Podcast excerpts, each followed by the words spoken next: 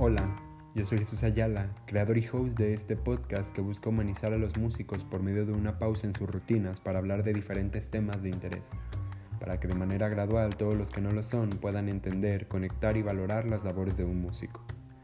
Gran pausa significa en la música un tiempo marcado e indefinido para canalizar emociones dentro de una hora. Comenzamos. Hola a todos, bienvenidos a este nuevo episodio. Hoy tenemos a Shakti Zamora. Ella inicia sus estudios a los nueve años en el taller experimental de música. Más tarde, en 2013, entró al programa Boca de la SEP, donde tuvo clases con el maestro Ramón Lemus. En 2016 entró a la carrera técnico en música en violín, donde tomó clases con el maestro Konstantin Zumbilov. En 2019 egresó de dicha carrera e ingresó a la licenciatura en orientación en ejecutante en violín de la, de la Universidad de Guadalajara, todo esto, donde actualmente cursa, si no me equivoco, el tercer semestre.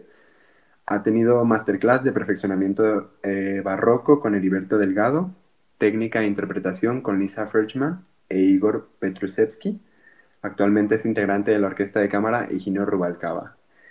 Shakti, ¿cómo estás? Bienvenida. Hola Jesús, estoy muy bien, gracias. Ah, estamos bien. Muy bien. Oye, qué currículum tan grande y tan impresionante tienes para, para una muchachita que nada más tiene 18 años. Maravilloso. Bueno, eh, siento que me he esforzado mucho, entonces, no sé, solo eso. Gracias por ah, pues el detalle de decirme que es extenso. No, no, no, muchísimas gracias a ti por estar aquí. Oye, tú y yo hemos platicado varias veces sobre el tema de hoy, que es bastante pesadito, que hay bastante donde rascarle y que eh, pues yo siento que no hay nadie mejor que tú para hablar de este tema, porque te desenvuelves bastante y tienes muchas opiniones y formas eh, pues de ver las cosas y de hacer que cambien tal vez. Entonces, eh, ¿qué te parece si empezamos hablando de ¿Cómo es iniciar tu vida musical a los nueve años de edad? Digo, ¿fue completamente por gusto o influyó que tus padres te dijeran que ibas a ir a clases de, música o, o, por tus hermanos o cómo fue? Cuéntanos. Bueno, mi carrera musical empieza, de hecho, no empieza a los nueve años, o sea, yo empiezo con violín a los nueve años pero yo había tenido una experiencia anterior con la música, que fue cuando yo tenía más o menos unos siete años, eh, que empecé a tocar piano. Y mi maestra era mi hermana, ya que ella estaba estudiando piano en aquel entonces. Y mi hermana, pues obviamente me lleva nueve años de diferencia, entonces me podía enseñar perfectamente. Pero fue una mala experiencia, ya que su modo de enseñanza no fue el más indicado para un niño de 7 años. Tú sabes que no puedes tratar igual a un niño de 7 años que una persona ya de 20. Entonces, pues no fue el indicado y terminé pues ya no queriendo saber nada del piano. Pero a los 9 años, por voluntad propia, porque yo quise, en realidad yo quería eh, volver a estudiar música, pero ya con un trauma en el piano, ya no, ya no, ya no quise tocar piano y decidí agarrar otro instrumento. Y para una niña de nueve años, obviamente no conoces muchos instrumentos, o sea, nada más conoces uh, pues los más básicos, ¿no? Los más famosos, que es guitarra, piano y violín. Entonces yo pensé a mis nueve años, piano, pues no, porque ya estoy bien traumada y ya no quiero nada. Ah, guitarra, no, porque todo el mundo la toca. Entonces al final fue como que, bueno, pues violín, o sea, porque eran esos tres instrumentos que nada más conocía. Entonces dije, bueno, está bien, voy a intentar violín. Y es cuando yo le digo a mi mamá, mamá, quiero estudiar violín. Entonces mi mamá pensó que era pues de broma y dijo, ay, si te voy a meter, no le va a durar, el, le va a durar el gusto de un poquito y mira aquí, llevo ocho años con el gusto. Entonces, uh, entro, ¿no? Entonces, ¿cómo fue? ¿Cómo, cómo es? Porque es duro, ¿sabes? Es duro. Es igual que es difícil empezar grande, es difícil empezar pequeño. Porque tú te quieres divertir, tú quieres jugar, tú quieres pasar tal como un niño, o sea, tener una infancia y todo súper bonito. No quieres estar encerrado estudiando. Entonces, fue un poco difícil, pero digamos que fueron más cosas buenas. Uh, yo era un estudiante, antes de la música, yo era un estudiante regular, un estudiante que sacaba notas regulares como un niño promedio. Pero cuando yo entro a música, mis calificaciones se disparan a la excelencia. O sea, todo, todo, todo. De ser una niña promedio, terminé siendo la niña de las niñas que sacan mayor calificación en el salón. Entonces, creo que sí influyó muchísimo en mi, pues, en mi escuela, en mi etapa escolar, pero también influyó mucho, pues, en mi desarrollo personal, ¿no? Porque yo empecé a desarrollarme de una manera diferente a lo de los demás niños que no estudiaban música.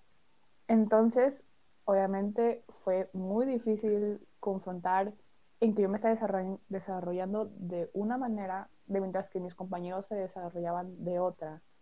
Entonces, hubo, obviamente me hacían súper humillaciones por ser diferente, por pensar diferente.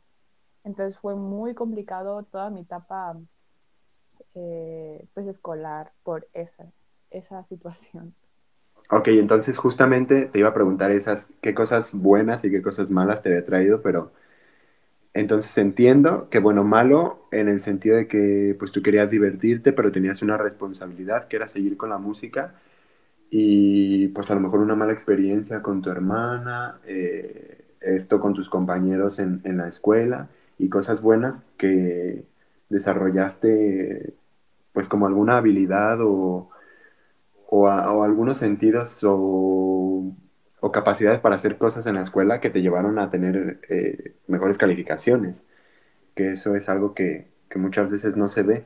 Pero digo, entonces desde pequeña estuviste lidiando con, pues con estrés, por así decirlo, estrés eh, mm, con una responsabilidad, pues que es estudiar un instrumento. Entonces, que, que, muchos de los niños a esa edad, a los 10 años, pues no sufren por este por esta presión de tener una responsabilidad tan grande, además de la escuela, eh, llámese primaria o etcétera, ¿no? Entonces, después de pues, aceptar este paso eh, en tu vida, que fue iniciar con la música, entraste al programa Boca, que fue donde nos conocimos, pero muchos años después. y que ahí, empiezas, ahí empezaste a tomar clases con Ramón Lemus, que hasta la fecha sigue dándote clases. Entonces, eh, ¿cómo era Ramón al principio? ¿Cómo fue evolucionando? Con esto, pues me refiero un poco a la exigencia, ¿no? Que, creo que obviamente, pues ha cambiado, pero ¿cómo te sentías? Si más presionada, aún con más estrés, avanzabas y tenías una estabilidad o avanzabas, pero estabas mucho más llena de estrés o de qué, cómo era, pues. Fíjate que en aquel entonces no sufría tanto de estrés, no era como tan estrés, porque hasta cierto punto uh, todavía no, no formalizaba como quiero esto en mi vida. O sea, yo sabía que lo quería, pero no era como ponerlo sobre la mesa como esto va muy en serio. Entonces, Ramón obviamente nunca me trató mal. O sea, no, no se ha pasado de faltarme respeto ni nada. De hecho, las primeras, mis primeras clases con él eran muy buenas, o sea, pues me revisaba y yo entregaba las cosas, obviamente con errores y me decía, no, pues aquí. Pero obviamente fue, eh, como dices, evolucionando la exigencia y me acuerdo que eh, su exigencia empezó cuando yo tenía, o sea, empezó a evolucionar más, cuando yo tenía como 15 años, sí, cuando tuve como 15 años, me empezó a decir que, que ya es hora, que ya es momento de que me empiece a exigir más, que es eh, ya tomarlo de una manera más profesional y cómo le dices a una niña de 15 años que ya es, tienes que tomarla de manera profesional. Claro. Obviamente eres un adolescente y estás loquito y estás por el mundo pues pensando, o sea, en divertirte y salir con tus amigos y de fiestas. Pero a mí me dicen, es que tienes que tomártelo en serio ya. Entonces dije, wow, o sea, fue un, algo muy importante en mi vida, ya que yo sí estaba avanzando, pero obviamente a un modo más lento, más tranquilo, más como tú vayas pudiendo. Y cuando él me dice, es hora de que lo tomes de manera en serio, eso fue como un que se abrió una puerta, ¿sabes? Como una nueva era, una nueva etapa en mi vida, ya que no era como que ya no va a ser como, como tú puedas, o sea, ya vas a tener determinado que tienes que to tocar esto y esto hasta cierto eh, tiempo, un lapso de tiempo, vas a entregarme esto hasta un lapso de tiempo, o sea, ya es como todo más en tiempo, ¿sabes? Y creo que de ahí empezó a surgir más el estrés, más todo esto, ¿no? Por, por la presión, presión de, de, tiempo. Ok, ¿y cómo, cómo fue que canalizaste esto? Digo, ¿cómo, ¿cómo lo procesaste? ¿Cómo lo lograste? ¿Cómo lidiaste con todo ese estrés? ¿Qué, ¿Cómo llevaste esa responsabilidad a otro nivel con tan solo pues 15 años? Que realmente es muy poca edad para tomarse algo pues ya en serio. De hecho, las primeras clases que me dijo eso, pues obviamente no podía hacerlo porque nunca lo había hecho, o sea, no lo había hecho de, de un nivel más alto. O sea, yo estaba en un nivel y me costó dar como ese paso hacia arriba, ese paso de un paso más arriba del que estaba. Entonces, me acuerdo que en aquel entonces yo empecé a tomar mi primer masterclass, que fue con Heriberto Delgado, mm, de perfeccionamiento barroco. En mi vida había tenido una masterclass.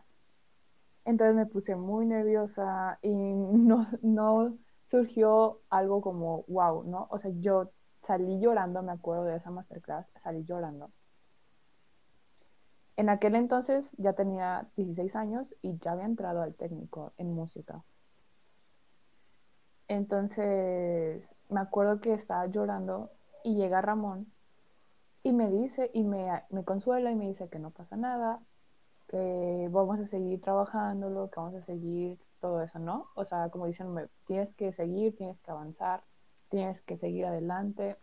Entonces, uh, hasta cierto punto me lo tomé un poco más en serio, pero aún así me costaba tomármelo en serio hasta, hasta que tomé mi segunda masterclass, que fue con una persona que admiro muchísimo, que yo en serio me encanta cómo toca, que es esta violinista que se llama Lisa Ferchman. Tuve una masterclass en la escuela, me acuerdo, y pues obviamente el nervio de tener miedo a equivocarte y que hay más gente viéndote y la gente, o sea, que te vea vulnerable es lo que te da miedo o sea, que estés uh, literalmente abierto a que te digan cosas y que la gente lo vea, o sea, que vean que tus errores. Entonces me acuerdo que Lisa, obviamente no me fue, me fue mejor que la primera vez, pero pues sí hubo eh, errores y obviamente pues Lisa me los iba a decir porque ella estaba ahí para decírmelos.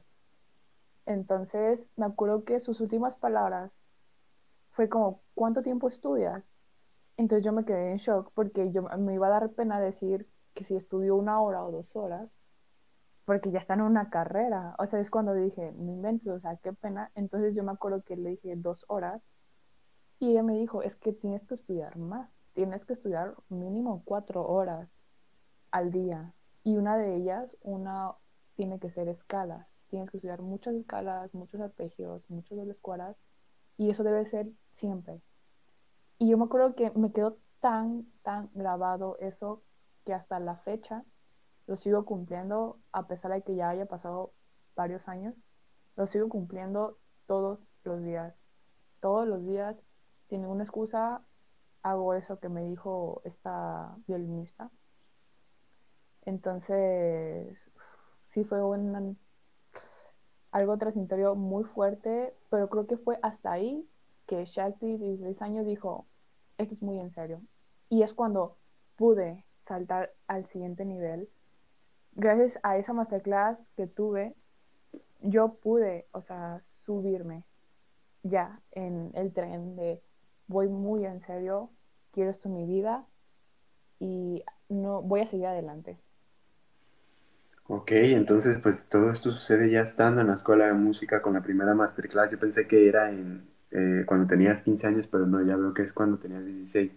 Entonces, ya estando en la escuela, este, y que ya entiendes, eh, pues que estar en una carrera, aunque sea a nivel técnico, pues en música ya es bastante responsabilidad, que te lo estás tomando en serio, que estás ahí por, pues por gusto, ¿no? Que nadie, no es educación básica, digo, entraste ahí porque quisiste y, y porque nos gusta, simplemente. Entonces, ya eh, estando en la escuela y habiendo entendido todo esto, eh, ¿qué situaciones son las que para ti nos generan estrés como músicos? Tal, o sea, tal vez, y no tal vez, a lo mejor eh, hay muchísimas, o sea, muchísimas, muchísimas, muchísimas, pero ¿cuáles crees que son las más importantes eh, que nos genera estrés, pues, eh, estando en la escuela de música, siendo un estudiante de música activo? Sí, bueno, obviamente cada caso es diferente porque también influye lo que afuera de la escuela, ¿no? O sea, influye muchísimo cómo vivas en tu vida propia. Eh, pero ya nada más si especificamos lo que causa estrés en la escuela, supongo que la mayoría de los músicos eh, sufrimos presión, te sientes presionado. Eso te causa mucho, mucho, mucho estrés. El sentir presionado de tus maestros que te digan, este repertorio lo quiero para este semestre. Entonces ya tienes, como te digo, ¿no? Un tiempo definido. Y, y, cada día pues lo estudias, pero cuando va, se te va acabando el tiempo te empiezas a estresar más si no te sale bien o si tienes errores o si sientes que no está bien y te queda muy poco tiempo, es cuando empieza a surgir más el estrés o que si lo hayas estudiado bien desde el principio, pero aún así tienes estrés, aún así tienes esa presión por hacerlo perfecto, por hacerlo impecable, que no haya ningún error, que lo toque de la manera más correcta. Ese es el primer caso, ¿no? Presión. El segundo caso es eh, competencia entre los mismos alumnos. Que tú voltees a ver, obviamente porque estás en la escuela, vas a ver más personas que tocan tu instrumento y pues vas a, y los vas a ver estudiando, los vas a ver ahí trabajando en lo suyo y obviamente pues los vas a voltear a ver aunque no quieras porque los escuchas.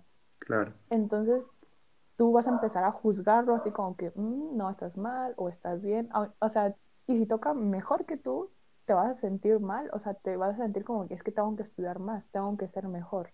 Y es donde empieza la competencia, ¿no? De compararte con los demás otra situación que no te o sea, que no aceptes ningún error, que estamos en un, en un sistema de perfeccionamiento, ¿no? Ya que estás en la escuela, que ya es en serio, entonces ya no es como que se te permita equivocarte o se ve muy, muy, muy mal visto.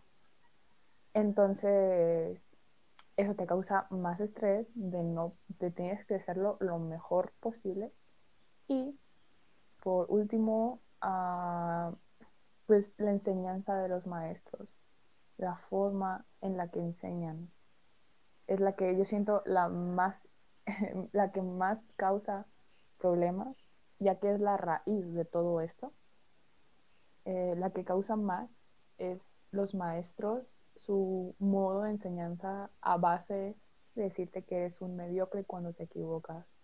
Que te digan, estás mal, no sabes, no sabes tocar, no te sale esto, y te empiezan a meter puras cosas negativas a tu mente, te empiezan a meter que no eres suficiente, que no y que no, puros nos. o sea, nunca te dicen que lo hiciste bien o que todo va bien, sino que nada más te señalan las cosas negativas. Entonces eso crea en tu mente cosas negativas y eso causa que te estreses, que cada clase sea sufrimiento para ti, que no que sigues tenso y qué va a pasar cuando llegas tenso, pues no vas a rendir en tu clase, no vas a rendir tal y cual tus, tus esfuerzos, ya que estás todo estresado, todo tenso, porque el maestro nada más, es, tú piensas que está esperando a que te equivoques para que te, te tire todo, ¿no? Claro, nos dejan, bueno, tenemos una carrera que nos exige ser bastante sensibles y desarrollar eh, muchas partes que a lo mejor no, no todos hemos desarrollado, pero a la vez que te hacen eh, ser sensible o desarrollar todo esto, también como de alguna forma, pues quiero creer que inconscientemente eh, también nos hacen daño, pues como dices, el, pues el, el maltrato de los maestros pues nos causa pues estrés, ¿no? Eh, no estamos diciendo que, bueno, nos deben de tratar súper bien y nada de esto. Claramente la exigencia eh, siempre ha ido de la mano con, pues, un, pues con el éxito. O sea, no es lo principal, pero eh, es como un buen medio para impulsarte, ¿no? ser exigente con, contigo mismo, que alguien más te exija algo porque a lo mejor sabe que tienen las capacidades, etcétera, etcétera, pero, pero digo, hay muchas cosas que la verdad están eh, de más, ¿no? Que hacen ciertos maestros, eh, pues que conocemos y que yo he tenido también la oportunidad de, de estar con algunos otros que, que los he visto cómo se comportan en otros lugares, me refiero. Entonces, pues bueno, ¿qué, con qué lidia un estudiante de música? Con, pues con clases en la escuela, con clases particulares, con las lecciones que te dejan, con ejercicios de todas las materias, con preparación para cursos o festivales, con todo el estudio en casa. Por ejemplo, estudiar cuatro horas en tu casa no es, no es como tomarse un vaso de agua, digo, es cuántas horas vas a la escuela y cuántas horas más le tienes que dedicar en tu casa. Realmente Tú me lo has dicho muchas veces y es totalmente cierto, la música es una carrera de tiempo completo y es nuestra vida. Enteramente eh, estamos metidos en ello todo el tiempo y tenemos que canalizarlo de alguna u otra manera. Entonces, me he dado cuenta en estos eh, años que he estado asistiendo a festivales y cursos que es bastante complicado prepararse para ellos porque a veces te, piden algo específico, no una obra específica, sino de algún mm, periodo en específico. Entonces, eh, es difícil prepararse y es difícil, y es aún más difícil subirse al escenario en frente de personas que a lo mejor nunca has visto en tu vida y tocar. Tocar en una masterclass es una cosa muy complicada porque no solamente expones eh, como tu música, sino estás dejando libremente a que te corrijan todos los errores y que posiblemente te hagan sentir mal, como, como fue que te pasó con, eh, con la primera masterclass que tuviste. Bueno, a lo mejor esa no fue la intención del maestro, pero, pero aún así te deja muy expuesto a que te, pues que te hagan daño de cierta manera. Entonces, aceptar y tomar una masterclass es una cosa pues bastante seria. Entonces, hay un paso más arriba de la masterclass que es el, mundo del solista, tocar un recital o un concierto. Y yo te he visto tocar varias veces, Shakti. Entonces, lo has hecho bastante bien. Entonces, ¿cómo es ese proceso de preparar una obra? ¿Cuánto tiempo la preparas? Eh, te genera más estrés de lo habitual.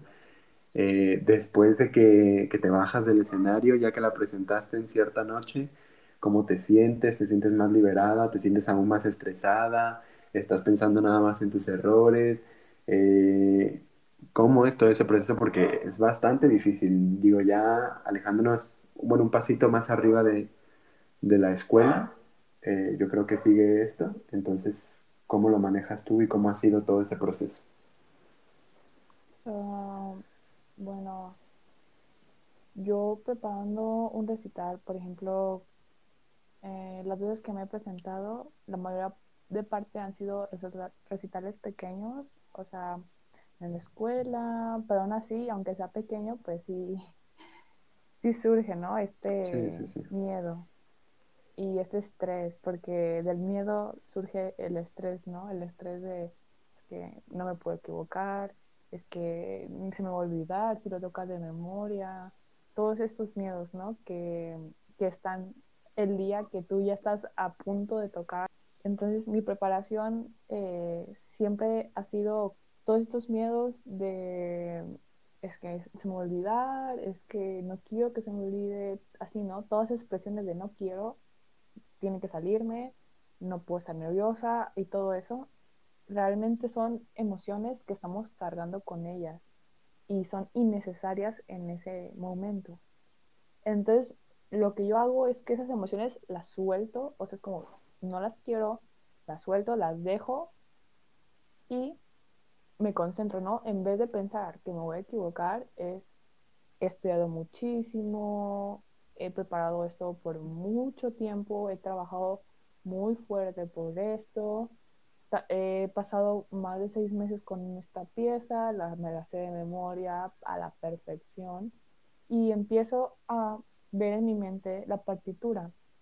Yo siempre antes de tocar tengo la partitura y la reviso detalladamente otra vez, nada más leyéndola, no tocándola, sino nada más leyéndola.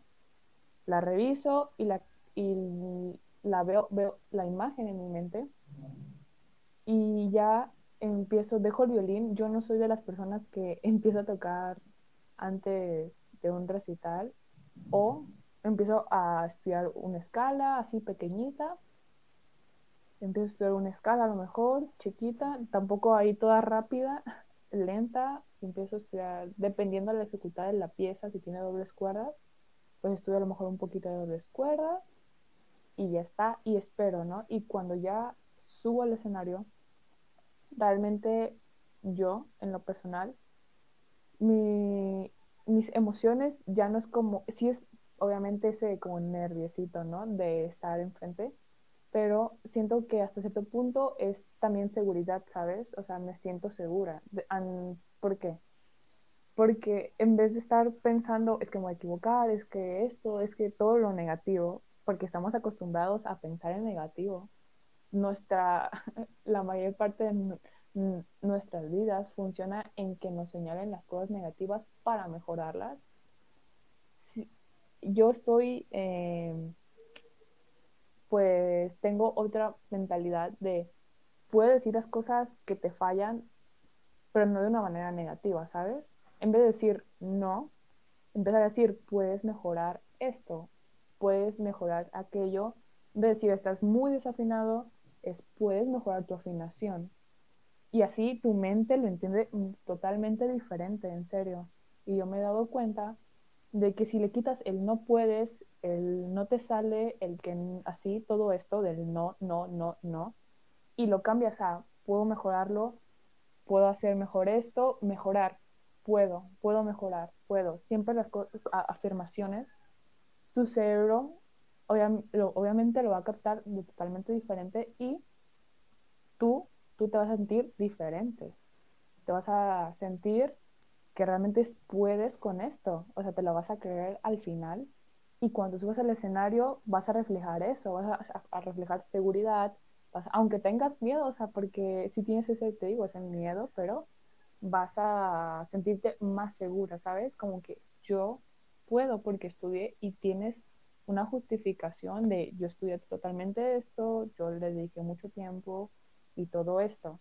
Cuando te bajas del escenario, por ejemplo, eh, a lo mejor puede surgir, no sé, un pequeño detalle, dos pequeños detalles, tres, dependiendo, ¿no? eh, obviamente te bajas súper sensible, o sea, porque la música es sensibilidad, refleja lo más vulnerable de ti y obviamente estás súper vulnerable, o sea, si te dicen cualquier cosa ya andas llorando y así, ¿no? Porque estás demasiado vulnerable. Entonces, obviamente por eso los maestros no te dicen al instante que estuvo mal y que estuvo bien. Por ese aspecto de que terminas todo ahí nervioso, frágil y cansado. Yo en lo personal, yo termino súper relajada, mm, relajada en el aspecto de que lo, pude hacerlo, siento que lo hice bien, siento que salió lo mejor de mí, a lo mejor voy a seguir mejorando, en vez de decir, es que me desafine en este aspecto, es que me sale súper mal esto, así no, porque hay personas que a lo mejor se equivocan y es como, ya, o sea, se, se latigan ellos solos diciendo, es que no me sale, es que no me sale tan bien, es que yo estudié y así, y es que todo esto, ¿no? Esta burbuja negativa es cambiarla, ¿sabes? Cambiar eh, la dirección a voy a mejorar esto, pude mejorar esto y voy a mejorar aquello.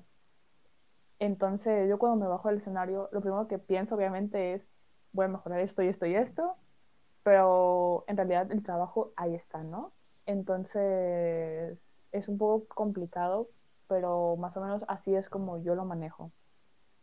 Ok, ok, pues llegar a este autocontrol mm, parece ser fácil, eh, no creo que se diga fácil, es bastante complicado. Y alguna vez recuerdo haberte visto leer un libro, incluso platicamos un poco aquel día, no me acuerdo muy bien de qué era el libro, pero creo, si no me acuerdo muy mal de plano, era sobre algo de presencia o interpretación, creo que tenía algo que ver con el mundo del solista. Y, y este tipo de cosas te han ayudado a o sea, creo que son diferentes factores, ¿no? Que te ayudan a, a tener ese autocontrol.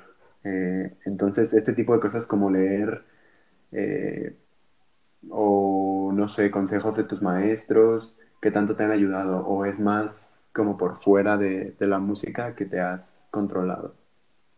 Bueno, en realidad, eh, ninguno de mis maestros me me ha dicho o me ha aconsejado cosas, ya que yo siento que ni ellos en su tiempo, sus maestros lo hicieron, entonces no saben cómo hacerlo, solo lo hacen y ya está, ¿no?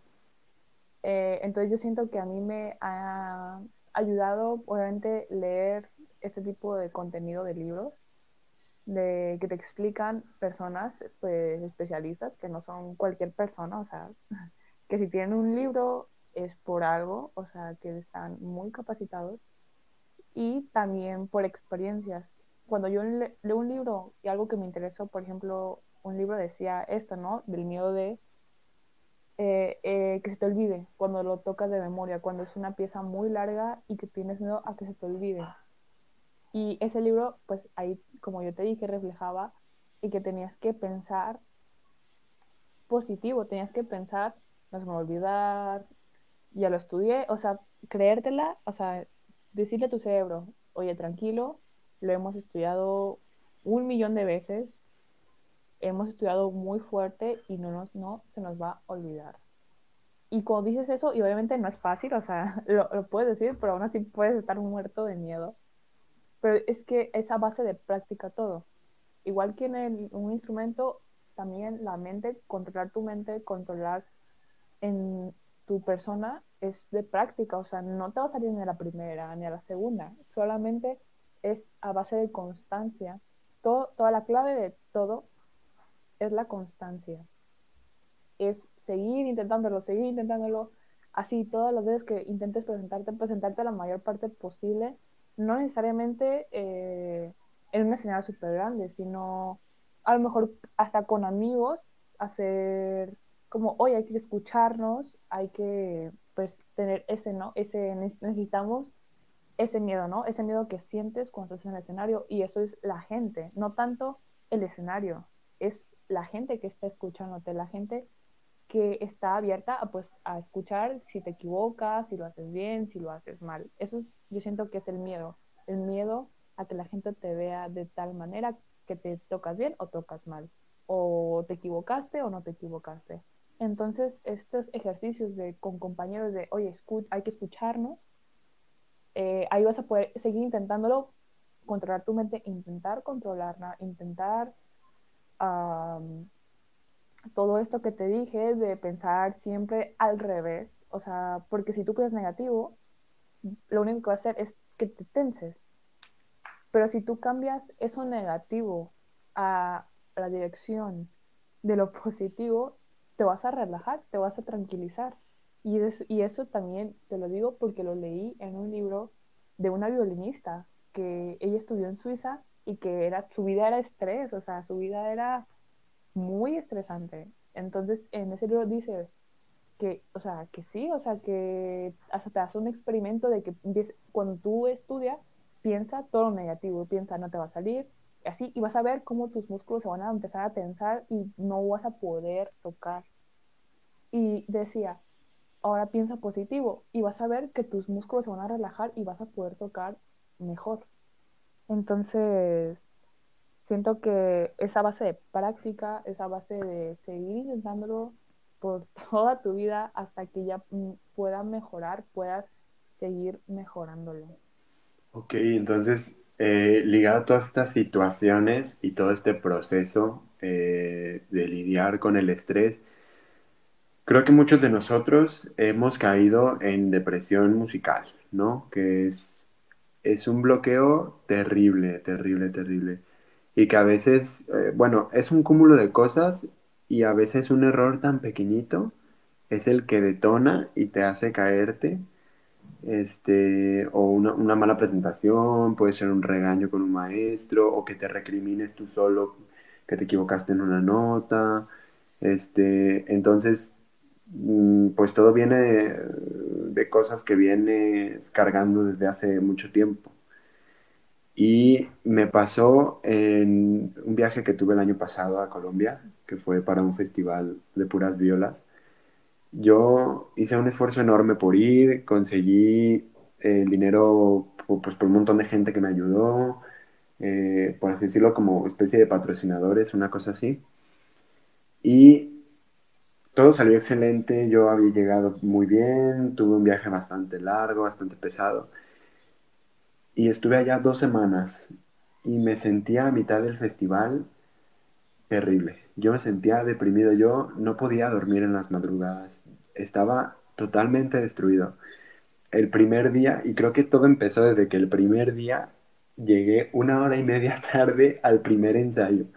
O sea, y la universidad me quedaba a 15 minutos del departamento caminando, o menos, y llegué una hora y media tarde porque me quedé dormido, porque el día anterior estuve viajando como un día haciendo escalas y luego estuve en otra ciudad aquí en México, estuve en Ciudad de México, eh, dormí en casa de una amiga, me levanté en la madrugada, tomé un vuelo, fue un caos, yo estaba muy cansado y me quedé dormido y una hora y media, entonces ahí empezó, ahí empecé a recriminarme de que no, pues porque no me levanto, obviamente puse mis alarmas y todo, pero no sé, sentí que yo era una persona muy irresponsable, que estaba todo haciendo mal, que toda esa gente que me había ayudado, este, pues no sé, como que no debía haber confiado en mí. O sea, me recriminé mucho ese error y fue bastante difícil. Después tuve masterclass con, con un par de maestros que uno de ellos era alemán y me hizo sentir horrible.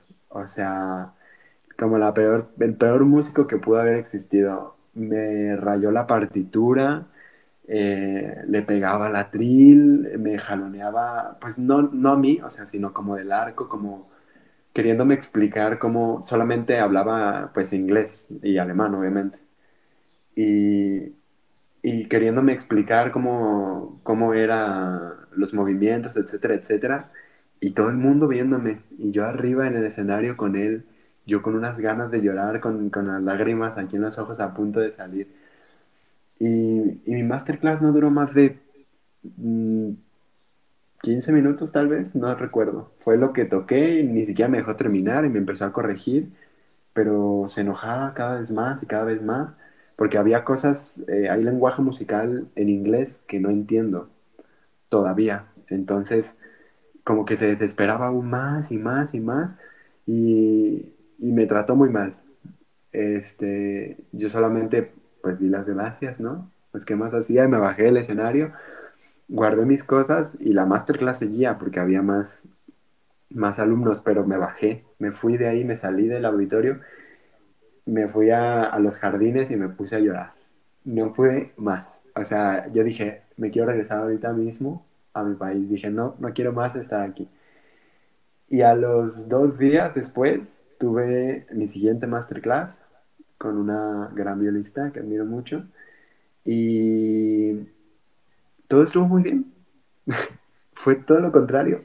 Me salieron muy bien las cosas, eh, aprendí bastante de ella.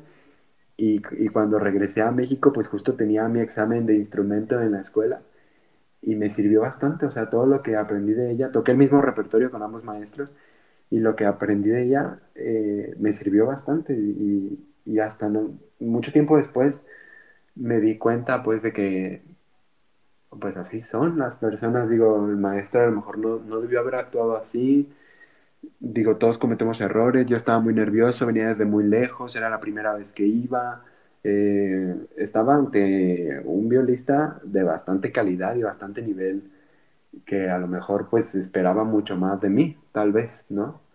Mm, por, por bastante tiempo me recriminé el, no estar preparado lo suficiente, digo, estuve pensando que, que simplemente no, no debía haber ido al festival y tomar masterclass. A lo mejor sí haber ido, pero sin tomar masterclass, porque había varias dinámicas. Pero, pues al final resultó bien. Una de mis dos masterclass resultó bien y fue con la que más cariño y recuerdo. Entonces, es, ese fue un momento pues de depresión bastante duro de haber recordado en Colombia eh, todas esas noches, esas masterclass, fue una tortura. Entonces, yo he visto que tú has pasado por situaciones eh, fuertes. No sé si quieras contarnos alguna experiencia que hayas tenido, que, que te haya marcado, que te haya hecho hacer un cambio, no sé, alguna cosa. Mm, De hecho, sí, he pasado por bastante etapas de... Yo no lo llamaría depresión tal, porque depresión es una palabra muy, muy, muy fuerte. No digo que haya músicos que no la tengan, en realidad sí, pero digamos que son como eh, ansiedad, ansiedad, caes en un cuadro de ansiedad, de, obviamente como dices, te recriminas de que es que, ¿por qué? Es que esto y es que no soy lo suficientemente bueno, bueno, y es donde ahí es, no soy lo suficiente, siempre es esa palabra, ¿no? Suficiente, no soy suficiente, no me sale esto, no, así, ¿no? Y es lo que yo, eh, a mí me pasaba mucho. Eh, con Bluma Masterclass, pues obviamente el maestro no me trató mal. Realmente ningún maestro que tenga Masterclass me ha tratado mal. Más bien, la que se trata mal es uno mismo, ¿no? Se trata así, o sea, si el maestro te regaña, te regañas el triple. Así que si el maestro te dice está mal y tú estás súper mal, estás así, ¿no? O sea, entonces es lo único que estás haciendo es ponerle agua a ese vasito que se llama cuadro de ansiedad solamente, y se va llenando, ¿no? Se va llenando, se va llenando hasta que llega un tope y ya no puedo más, como dices, ¿no? Ya no puedo más, ya, ya estoy al límite y a mí me ha pasado, me acuerdo que cuando estaba en técnico, eh, me surgió uno muy fuerte porque pues también, ¿no? Mi edad, que yo en el técnico no era mayor de edad, de hecho tenía entre 15 hasta los 17 años estuve yo conocí cuando tenía 16, una niña de 16 años que su etapa es estar en una preparatoria. Yo no estuve en una preparatoria presencial. Yo terminé de dejar de convivir con personas de mi edad en la secundaria. Y obviamente mi, todo mi ámbito era súper profesional. Era ponte las pilas, eso muy en serio. Entonces, yo me acuerdo que yo estaba en la escuela y yo me he esforzado muchísimo, ¿no? En la escuela muchísimo, le he dedicado horas y horas y horas al estudio, a hacer un montón de cosas, además de las cosas extraescolares, que es ir a clases, ir a orquestas y todo eso, ¿no? Me acuerdo que un día realmente yo ya no quería hablar con nadie, yo no quería hablar, ya no me quería comunicar con nadie, yo nada más iba a la escuela a estudiar y de regreso a mi casa, a estudiar y regreso a mi casa o regreso a mis clases y así, ¿no? Hasta cierto punto que fue tanto tiempo que me empecé a sentir sola, me empecé a sentir que no tenía a nadie, que yo no tenía amigos y todo eso también influye, ¿no? O sea, influye que ya no tengas ganas y que ya te sientas solo. Y yo me acuerdo que una vez eh, en una clase de solfeo yo tenía un examen final, un examen probablemente que es muy importante y a mí realmente no me estaba importando, yo lo estaba contestando y estaba bien, así como que ya, o sea, no me importaba y yo me acuerdo cuando salí, o sea, yo me, yo me acuerdo que todos salieron y todos así platicando y yo así sola, yo así como que estuve tanto tiempo aislada de todos que yo ya realmente ya no sabía ni cómo hablar con las personas. Y yo me acuerdo que cuando, mientras que iba caminando a mi casa, cuando terminé el examen, yo estaba llorando de sentirme demasiado sola, demasiado sin amigos y que realmente, o sea, es muy triste, muy feo sentirte así, ya que había llegado al otro extremo, ¿no? De, de esa quiero ser perfecta, quiero ser la mejor y encerrarte en ti. Y eso siento que eso influye más a, que todavía te llegue más estrés y más ansiedad. Eh, ese fue un caso, algo fuerte, de, obviamente, al final yo no me, sentí, yo no me sentía, no me sentía suficiente, a pesar de que estaba literalmente sin hablar con nadie, que me la pasaba estudiando. Yo iba a la escuela a encerrarme a los cubículos a estudiar y, y aún así no sentía que era suficiente, sentía que no estaba dando lo mejor de mí. Y es eso, que te recriminas mucho, ¿no? De este sentimiento de que es que no soy, no, no soy lo suficientemente bueno. Y, y creo que esa es una de las experiencias que me ha ayudado a subir, a escalonar hacia lo personal, porque eso va muy ligadísimo de tu carrera, eh, ligadísimo a cómo tú te sientes por dentro, cómo te sientes tú contigo mismo, ¿no? Si me explico.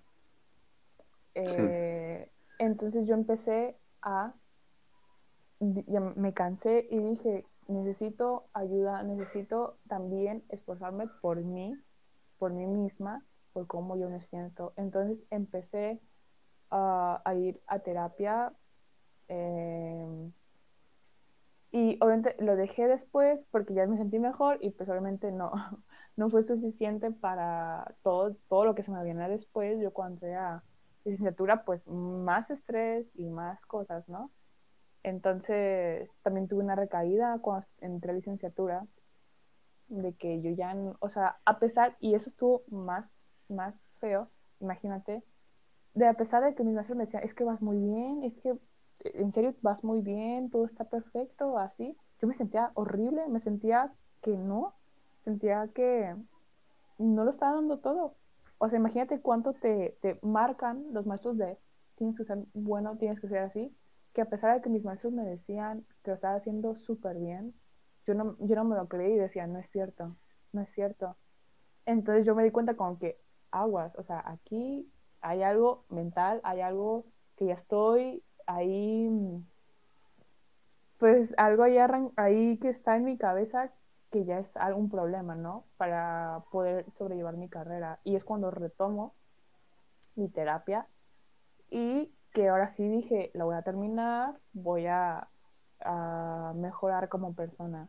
Y gracias a toda esa terapia, yo realmente me siento muy diferente y es cuando eh, yo me siento capaz de sobrellevar todos estos pensamientos, todo este estrés escolar de, y toda esta presión de los maestros y en realidad sí es algo complicado de, sobrellevar, pero creo que es necesario que eh, todo el mundo empiece a darse cuenta de que también es muy importante cómo tú te sientas y que tienes que también invertir tiempo en ti, invertir tiempo en, tu persona fuera de la música. Claro, este, eh, con eso no estamos diciendo que sentirse mal está mal, al contrario, sentirse mal está bien, pero lo importante aquí es pues no dejarse caer, ¿no? Que no estar en un hoyo pues por muchísimo tiempo. Desafortunadamente, pues para nosotros a veces el ambiente musical es exageradamente hostil. Digo, a veces entre nosotros mismos, eh, compañeros, pues se llega a ver incluso pues como agresividad de que Ay, tú no tocas bien, etcétera, etcétera. Y, y uno mismo también se recrimina las cosas. Uno mismo es eh, el peor verdugo que pueda existir. Entonces, eh, sumándole todas las cosas que pueda haber, pues es bastante complicado. Y creo que coincidimos mucho en eso de, de ir a terapia, ir al psicólogo. Es algo que no solamente los músicos deberían de hacer, sino todo el mundo. Exactamente como dices, es, es vital que primero te sientas bien para poder llevar eh, lo que amas a otro nivel. Eh, llevarlo realmente a algo muy grande y, y liberarse de alguna manera porque, porque tener una estabilidad emocional es, es fundamental, es la Sí, de base. hecho, te voy a poner un ejemplo de en realidad que es muy, muy importante eh, que vayamos a terapia todos, no nada más músicos, sino volviendo a la sociedad. Nuestra sociedad se consume así, igual que las carreras. Todo súper rápido, todo súper perfecto. Si no eres perfecto, pues te vas porque hay miles de personas que lo hacen muy bien, más que tú. Igual en la música, ¿no? De que personas en Alemania, en China, todos estos niños de nueve años que tocan muchísimo mejor que tú, entonces eso también causa como que es que de que voy a vivir, es de que hay millones de personas que lo hacen muchísimo mejor que tú. Y es donde, y es donde tú ya no sabes qué hacer y te empiezas a estresar, también eso crea tensión, ¿no? Y te digo que es súper importante que tomemos conciencia de nosotros mismos y que vayamos a terapia, no porque estés mal, no porque estés loco, ni porque no puedas manejarlo tú, sino que el psicólogo te ayuda a conocerte. Es como un maestro, literalmente, de Claro, tu mente y sí, te sí, ayuda y te, y te enseña a que tú lo puedas hacer por tu propia cuenta. Y te voy a poner un ejemplo que creo que debería ser, eh, no de todos, o sea, cada quien puede tener su propósito en la vida, pero siento que lo más importante fuera de que quiera ser el mejor músico, que quiera ser concertino de una grande orquesta o que quiera ser solista en el mundo, siento que lo más importante eh, eres tú, o sea, que tú te sientas bien, porque ¿de qué sirve de que seas solista y que viajes por todo el mundo cuando tú te sientes horrible, o sea, que no estás disfrutándolo nada, que tienes esa presión de que es que soy un solista y no me puedo equivocar porque tengo otros mil, mil personas que están esperando que yo me equivoque para que ellos entren. Siento que eso realmente, piénsalo, o sea, eso es vida, o sea, vida de que tú te sientas mal, o sea, de que tú estés disfrutando lo que haces y disfrutar así todo, o sea, no creo que sea, o sea, que te sientas bien, que a pesar de que lo tengas todo y a pesar de que llegas muy lejos, que tú te sientas mal contigo mismo.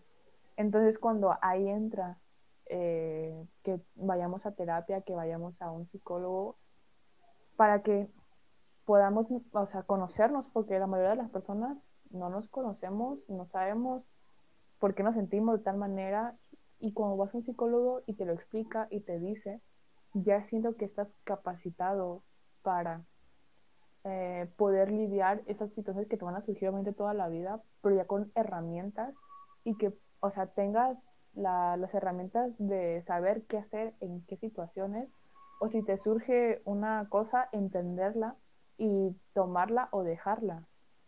Entonces, siento que sí es algo demasiado importante para el conocimiento propio y para poder, pues, equilibrar, ¿no? Este estrés, porque obviamente, pues, el estrés a todo el mundo le pasa, no nada más a los músicos. Entonces, sí, además con una disciplina también, que es muy exigente y que literalmente te, te quita todo tu tiempo, todo, todo, todo te absorbe mucho. Entonces, siento que es demasiado importante. Claro, toda esa tensión acumulada, si no se saca, eh, después, lo platicamos hace poquito, se convierte en vicios. Sí, Creo que los vicios de los músicos están durísimos. Yo, pues, creo que tengo un vicio que no es tan fuerte, pero es el café. Esta cuarentena estoy tomando café como si fuera aire, o sea, muchísimo. Y intento no hacerlo, obviamente intento, hay días en los que intento no tomarlo, pero, pero se está convirtiendo en un vicio y, y cualquier cosa en exceso es mala. Entonces, eh, ¿qué opinas tú de, de todos estos vicios que, que muchas veces tenemos los músicos? y es ese como sale, ¿sabes? Porque al no tratarlo, al no saber más bien, porque realmente sin, si nunca has experimentado, o sea, si toda tu vida es la música y nunca te has preguntado, oye, ¿cómo estás hoy? Oye, ¿cómo te sientes? Y solamente te sientes mal, tu cuerpo y como tú no estás haciendo nada para, pues, o sea, pararte y decir, oye, ¿estás bien? O sea, preguntarte a ti mismo que si estás bien, pues obviamente si nada más música, música, música, música, música, te sientes mal, te sientes estresado, vas a buscar una solución física, ¿sabes? Vas a una solución cualquiera. O sea, y es donde empiezan los vicios. Y no sé si te has dado cuenta que en la escuela fuman mucho, mucho, mucho, mucho, mucho. Sí, Alumnos y maestros y de todo, ¿no? Entonces, siento que ahí se refleja que su nivel de estrés, ¿sabes? Su nivel de, de ansiedad y que no controlaron, fueron tratados por un especialista. ¿Y cómo lo sacan? Por medio de algo. Lo sacan fumando, o como dices, hay personas que son adictas al café. Entonces lo sacan pues tomando un montón, o las dos, o las dos combinadas, tomando un montón de café y fumando. O sí, sea, claro. dos, dos vicios así, directitos. Ah, entonces, o también tomando, o sea, porque también nos conocen, ¿no? Que son muy borrachos. ¿Y, es, ¿y por qué lo hacen? O sea, es que no es como que, uh, sepa súper rico el alcohol o que fumar sea lo maravilloso, ni que el café sea lo más ah, rico, aunque muchas personas dicen, no, está bien rico, sino que eso te genera relajación, te genera que estás bien y que, pero en realidad no estás bien, en realidad solo te estás dañando a ti mismo y estás creando algo mental de, no, estoy bien, estoy súper bien y tú, o sea, a mí como por ejemplo me dice una persona, es que yo estoy súper bien y veo que tiene un vicio, es como que, mm, ¿seguro que estás súper bien? O sea, ¿seguro que, realmente estás bien si necesitas un vicio, una salida mala para quitarle todo el estrés? O sea, yo creo que no.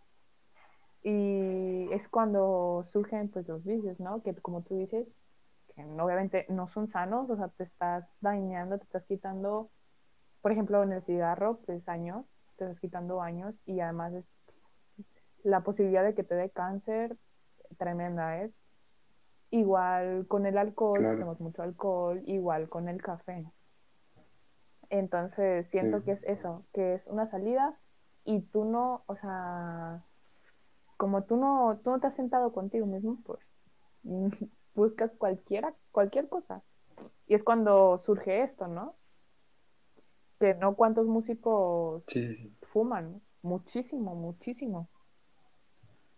Y bueno, Shakti, por último, ¿qué recomendaciones nos puedes dar? O bueno, ¿qué es lo que a ti te ha funcionado para llevar todas estas situaciones de estrés, de ansiedad, de tensión? ¿Qué es lo que a ti te ha funcionado para que todos los que escuchamos, pues, podamos aprender un poco o, saber cómo llevarlo si alguien es que está perdido? Sí, bueno, el primer, el primer punto, y siento que es lo importante, es detenerte. Si tú estás así, a mil por hora, y te sientes mal, empiezas a ver que te sientes súper mal, es detenerte y decir, a ver, sentarte contigo mismo, preguntarte, ¿estás bien? ¿Cómo te sientes? No ignorarlo. No es como, ay, me siento mal, luego se me quita o durmiendo se me quita, porque en realidad solamente lo estás haciendo más grande, ¿no?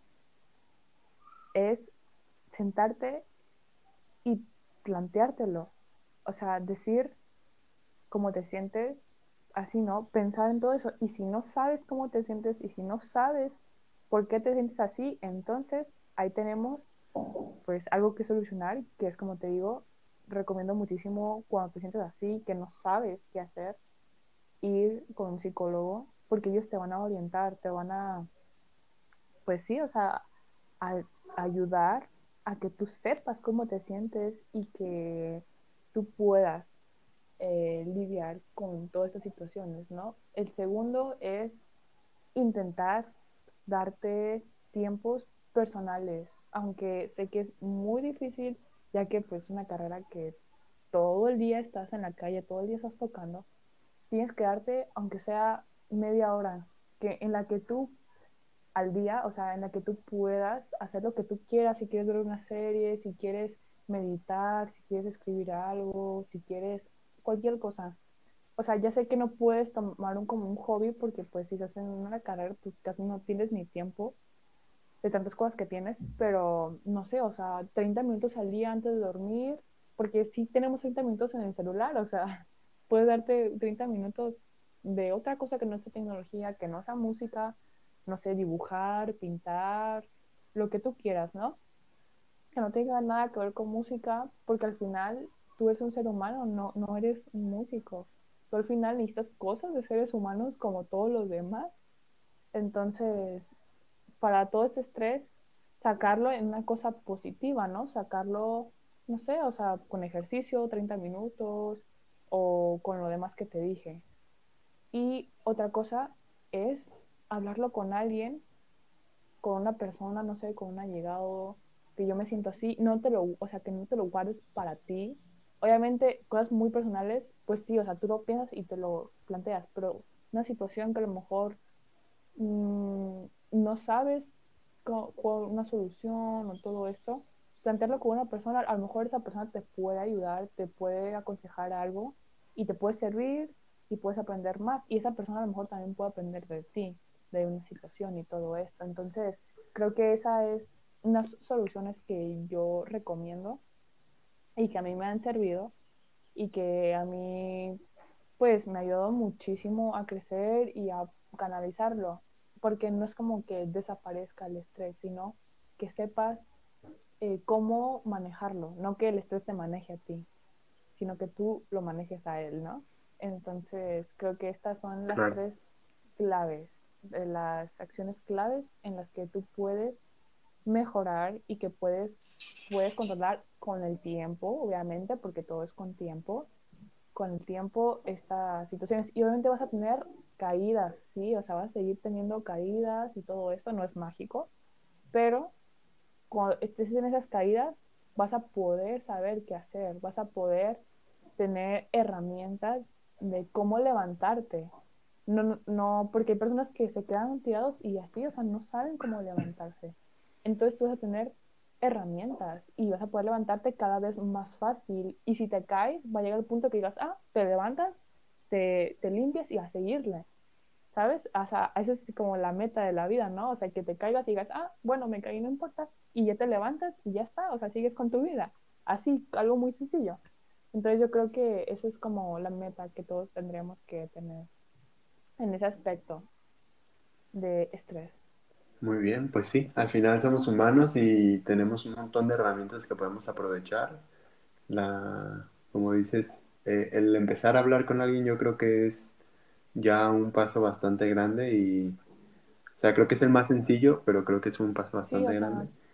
Y pues sí, no somos, no somos máquinas, somos humanos y, y buscar estar bien todo el tiempo, sea lo que sea que hagamos. Pues muy bien, este, un tema bastante extenso y muy subjetivo, que todos sentimos cosas diferentes, todos tenemos una vida distinta pero muy interesante de platicarlo contigo, Shakti. Muchísimas gracias por estar aquí. A ti por invitarme, por darme la oportunidad de pues compartir algo, ¿no? O sea, algo que yo puedo hacer y luego con muchísimo gusto, cuando quieras, podemos platicar de más cosas. Estoy en la disposición de hacerlo. Muchísimas gracias. Pues, ¿algo más que quieras agregar ya para pues, terminar? Solamente hay un lema eh, en coreano que realmente siento que es muy bueno. Obviamente no lo voy a decir en coreano, lo voy a, lo voy a decir en español. que, que Claro, claro. hay que vivir sanamente y felizmente. Eh, siempre se dice cuando alguien está así como muy triste, es como hay que vivir feliz y sanamente, diciendo que feliz contigo y con lo que te rodea y sanamente, o sea, hay que mantenernos sanos. También la salud es muy importante. Eh, entonces, solo eso, hay que vivir feliz y sanamente. Ok, muy bien. Me, me gusta, me gusta, muy bien. Ahora todos vamos a aplicarlo. Me parece maravilloso. Pues muchísimas gracias y nos vemos.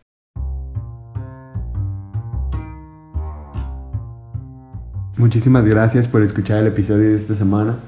Un pequeño anuncio. Los episodios van a estar saliendo todos los viernes. El de la semana pasada salió antes por un proceso que hay en la plataforma. Pero van a estar saliendo todos los viernes puntualmente. Es todo. Muchísimas gracias y hasta la siguiente semana.